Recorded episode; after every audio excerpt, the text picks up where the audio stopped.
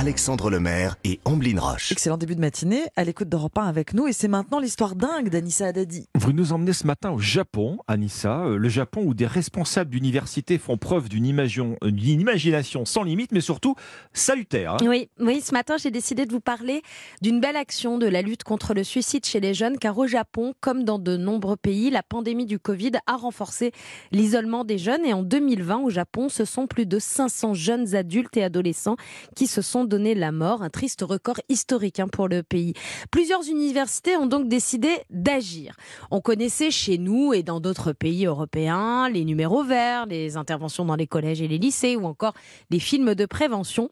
Eh bien, au Japon, pour pouvoir toucher les jeunes et les sensibiliser, le pays utilise du papier toilette dans la lutte contre le suicide. Ouais, c'est pas tout à fait naturel quand même hein, d'utiliser du papier vraiment. toilette. C'est c'est plutôt original. Quel rôle a-t-il? Eh bien, en fait, cette initiative a été mise en place dans les universités du département de l'Ouest de Tokyo, où des messages à destination des jeunes sont imprimés sur le papier toilette. Des messages bleus sur du papier blanc. Par exemple, Cher toi, qui passe des jours difficiles en prétendant que tout va bien, tu n'as pas besoin de tout nous raconter, mais pourquoi pas juste un petit peu. En plus de ces messages réconfortants, les étudiants peuvent retrouver des images apaisantes comme des chats roulés en boule sur le papier toilette et bien sûr le numéro de téléphone d'aide et d'écoute.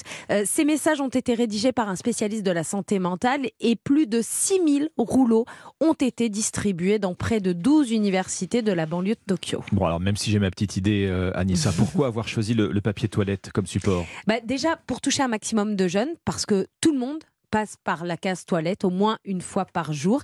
Et surtout parce que, comme l'explique un responsable du département de l'université, vous êtes seul aux toilettes. Oui. Et il sentait que c'était dans de tels moments que les pensées angoissantes pouvaient venir à l'esprit des jeunes. Reste à savoir maintenant si ça va marcher, si cette nouvelle façon euh, et cette nouvelle prévention va fonctionner.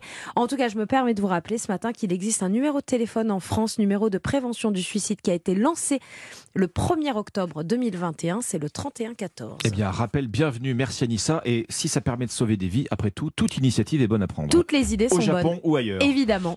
Merci Anissa. On vous retrouve à 5h30 tout à l'heure hein, pour la météo.